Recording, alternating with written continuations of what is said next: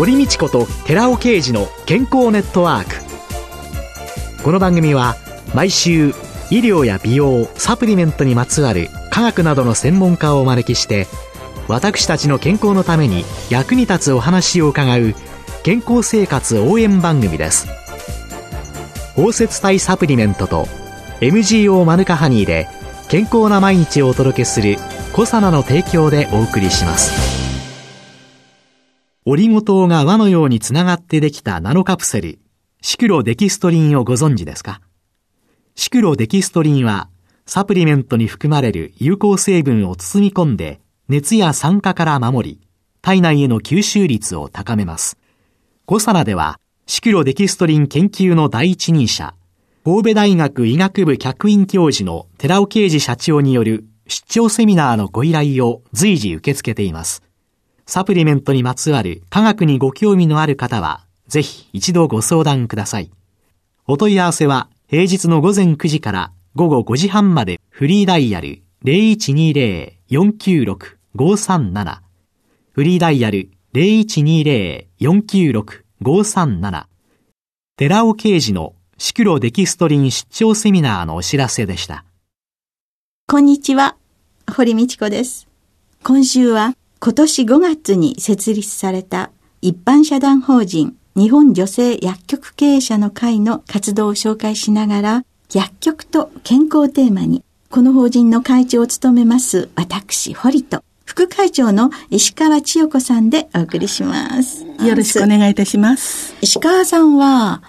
今、学生実習なんかをよくやってらっしゃるんですよね。はい、学生実習って言っても、一般の方は薬局でどんな実習をしているのかなんてね、はい、きっとご存知ないと思うんですよね。はい、2006年から薬科大学が6年生になったんですよね。ええ、それで5年生になりましたら2.5ヶ月の薬局と2.5ヶ月の病院実習両方を実習しなくてはいけないというカリキュラムができたんです。その2.5ヶ月の薬局の実習の方に携わっております。で、薬局では、そうですね、一番最初は、どんな患者さんが来たか、そういうのわからない学生さんがたくさん来てますけれども、それが終わって2.5ヶ月終わる頃には、結構患者さんとのコミュニケーションもうまく話ができるようになって、実習が終わることになってるんですね。ただ、その実習の中で、個々の薬局ではできないことっていうのがままあるんです。で、そういうものを、私の場合は今、川崎市薬剤師会に所属しておりますから、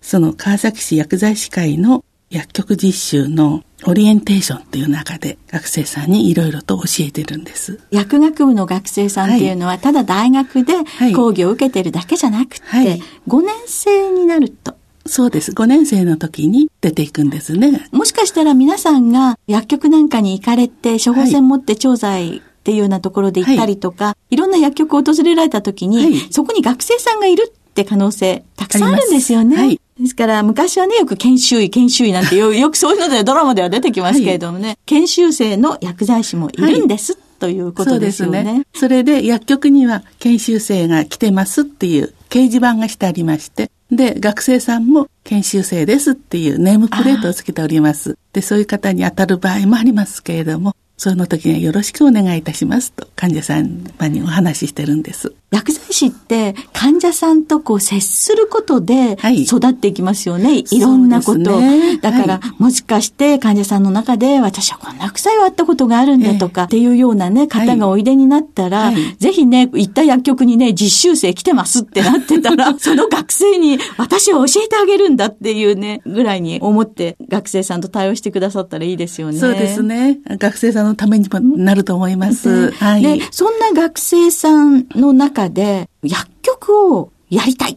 ていう方って今、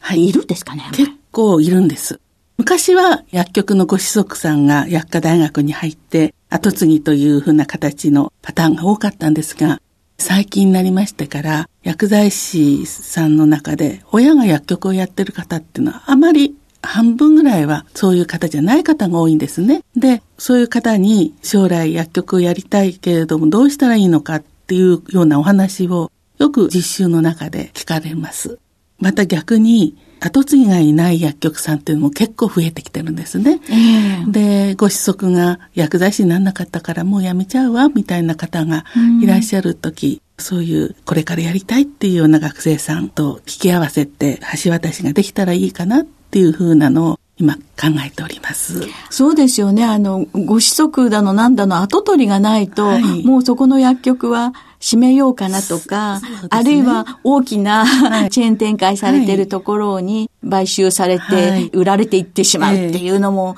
なんかね、古典の良さっていうのが。そうですよね。少しそういうのが悲しいですけれども、最近多いですよね。で、薬局の M&A でいつの間にか大きなグループの参加になっちゃったっていう薬局をよく聞きますけれども、古典でずっとそれを引き継ぎたいっていう方も結構多いですね。うんはい、そうするとそういうのをつないでいくっていうのは今まで日本の中にはあまりありませんでしたよね。はい。システム的には全然なかったんですけれども、私たちおばさんがお見合いをさせるような形で引き合わせられたらいいかなっていうふうには思っております。以前、海外の薬局の視察にね、はい、参りましたよね、はい、オランダ王立薬剤師会っていうのが日本薬剤師会と同じようなシステムだったと思うんですけれども、もう一つオランダの保険薬局協会っていう方のシステム的にすごくいいなって思ったんですよね。っていうのは将来薬局を継ぎたいっていうような方がいた時に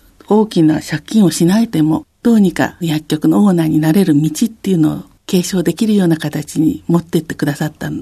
それを聞きまして、私たち日本にもああいう薬局制度があったらいいんじゃないかなっていうふうにその時思いました。実際には薬局って言った時にその後取りがいない。そして薬局をやりたい方や薬局をやりたい。でもお金はない若いエネルギーに満ちた子がいる。えーはい、それをつなぎ合わせて、はい、ある程度の期間、はい、そこの中でお仕事をしていただいて、い、ろんなことを学んで、大きな資金がなくても後をつないでいける。そういうようなものっていうのが、これから地域にずっと根ざしていくっていうことが、本当に大切だと思うんですね。そうですね。私、あの、笑い話みたいねって言ってたんですけど、うちは一つの店舗に父親と息子が薬剤師でいるんですね。はい。はい、で、息子はまだ入ったばかりで2年ぐらいなんですけどね。はい、その時にね、80過ぎのね、患者さんなんですけどね、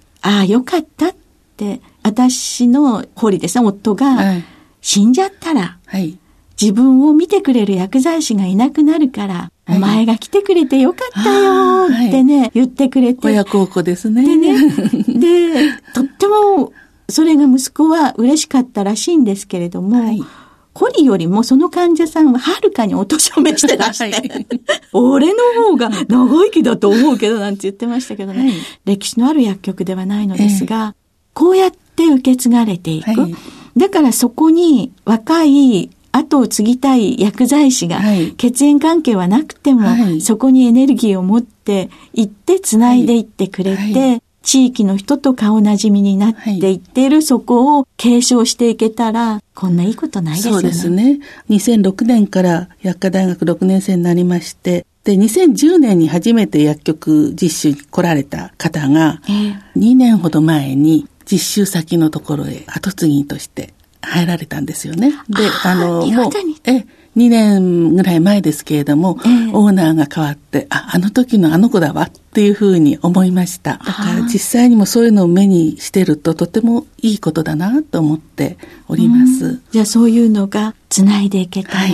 とってもいいですよね。そうですね。で、あと、そういうその学生さんとこう接していてね、はい、石川先生自身もお子さんが薬剤してい。らっしゃいますよね。はい。はい、それから実習で来た子たち、はい、もうすべての若い薬剤師が自分の子供だと思って対応していくと、その子たちの将来とか、薬局の実習をしていって変わっていくまずその2.5ヶ月の間でも随分変わっていくんですね。うん、あの、いらした時のオリエンテーションの時にアンケートを取りますと、病院とか製薬会社に勤めたいっておっしゃっている方が多いんですけれども、うん、あの2.5ヶ月終わる時のどうでしたかっていう最後に話していただくときに薬局に来てよかった。薬局だと病院よりも患者さんとすごく身近にいられて、僕は将来薬局を経営したいっていうような方、うん、結構増えてくるんですね。うん、だから、たった2.5ヶ月でそういうふうに違うんですけれども、卒業したら、まあ、この子たち、最初はどっかの大手に勤めるだろうけど、最終的には自分の薬局を持ちたいっていうのは、結構どの子も持ってるんじゃないかなっ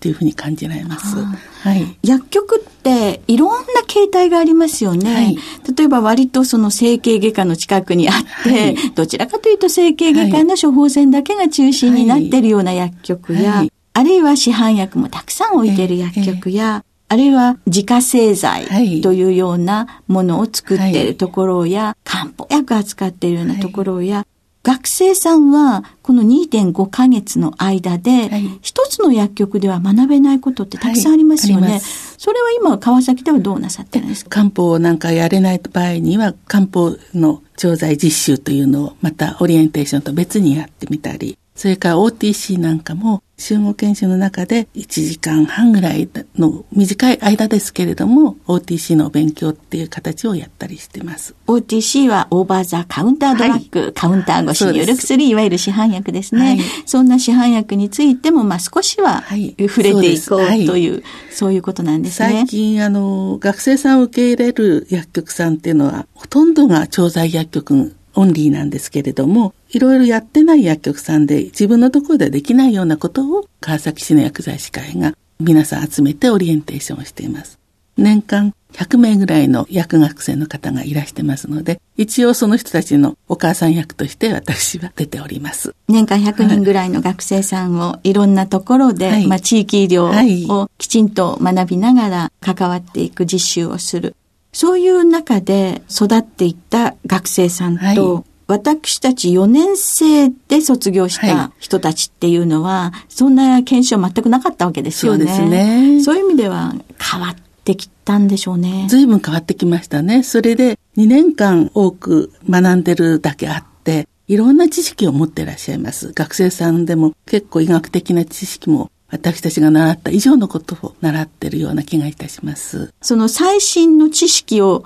遺伝子多形であったり、ね、代謝酵素であったり、はい、ね、分子標的薬なんていう、はい、そういうものを一緒にまた話すことで、はい、共に育っていくっていう、ね、そうですね。逆に学生さんから教えられること、たくさんあるんですよね。で、お互いに勉強しましょうっていう感じで育ってってるみたいですね。そういう意味では、ね、教え育む教育から、共に育つ教育という、はいはい、そういう角度から実習っていうのがあるのでしょうね。そうですね。はい、今、薬学部6年生になりました。はい、2.5ヶ月の薬局の実習があります。そこには学問ではない薬剤師としての情、思い、五性、そんなものも若い学生さんに伝えていけたら、はい、本当にいいことだと。そうですね。はい、思います、ありがとうございました、今日はどうもありがとうございました。今週は今年5月に設立された一般社団法人日本女性薬局経営者の会の活動を紹介しながら薬局と健康をテーマにこの法人の会長を務めます私堀と副会長の石川千代子さんの二人でお送りしました。続いて、寺尾刑事の研究者コラムのコーナーです。お話は、小佐野社長で、神戸大学医学部客員教授の寺尾啓二さんです。こんにちは、寺尾啓二です。今週は先週に引き続き、本当に注目すべきは還元型コエンザイム9点ではなく、吸収型コエンザイム9点について、エネルギー酸性作用に関することの2回目です。常知されているコエンザミ9点含有サプリメントの多くは吸収性が低いために満足いくような効果が得られていません。そこで私たち吸収型コエンザミ9点とビタミン C を配合したサプリメントによる最大酸素摂取量 VO2max というんですけどもを使用としたエネルギー酸性作用の向上について検討いたしました。日頃から運動している健常な20代から30代の男女32人の被験者を対象に、無作為に1軍16名ずつのグループに分けまして、それぞれ未包摂のコエンザミ9点を含有するサプリメントと、吸収型、つまり包摂化させたコエンザミ9点とビタミン C を含有するサプリメントを1ヶ月間にわたって摂取してもらいました。接種前と接種1ヶ月後に各被験者は負荷をかけたペダリング運動を行ってもらいました。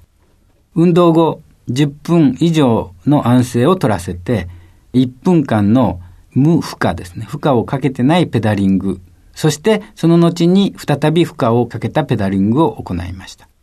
で、負荷中のペダリングの回転数は 50rpm として、ピッチ音並びにモニター中の表示で安定したペダリングを取ってもらいました。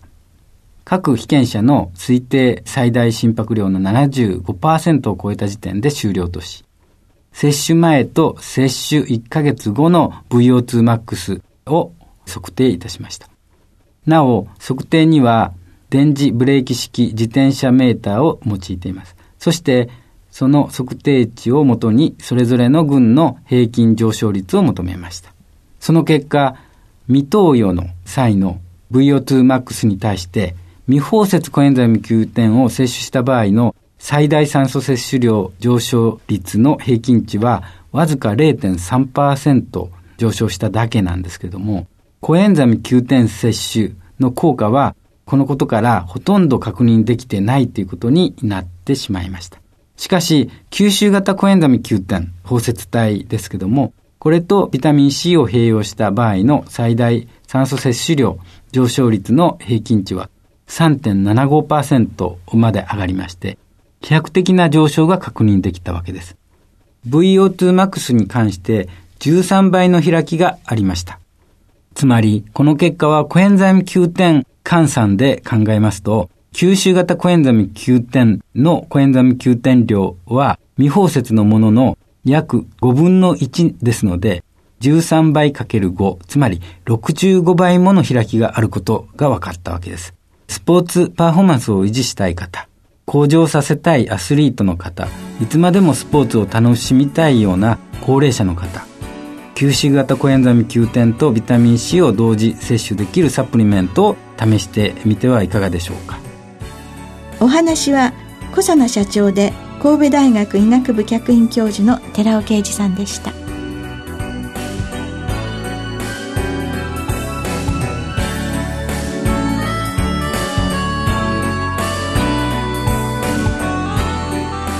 ここでコサナから番組お聞きの皆様へプレゼントのお知らせです。南極海で採れたオキアミ由来の DHA と EPA を含むクリルオイルに抗酸化作用に優れスーパービタミン E と呼ばれるトコトリエノールを配合し環状オリゴ糖で包み込むことによって体内への吸収力を高め熱や酸化による影響を受けにくくしたコサナの新しいサプリメントゼリー南極海のデザートを番組お聞きの10名様にプレゼントします。ご希望の方は番組サイトの応募フォームからお申し込みください。コサナの新しいサプリメントゼリー南極海のデザートプレゼントのお知らせでした。堀道子と寺尾啓二の健康ネットワーク。この番組は包摂体サプリメントと MGO マヌカハニーで健康な毎日をお届けするコサナの提供でお送りしました。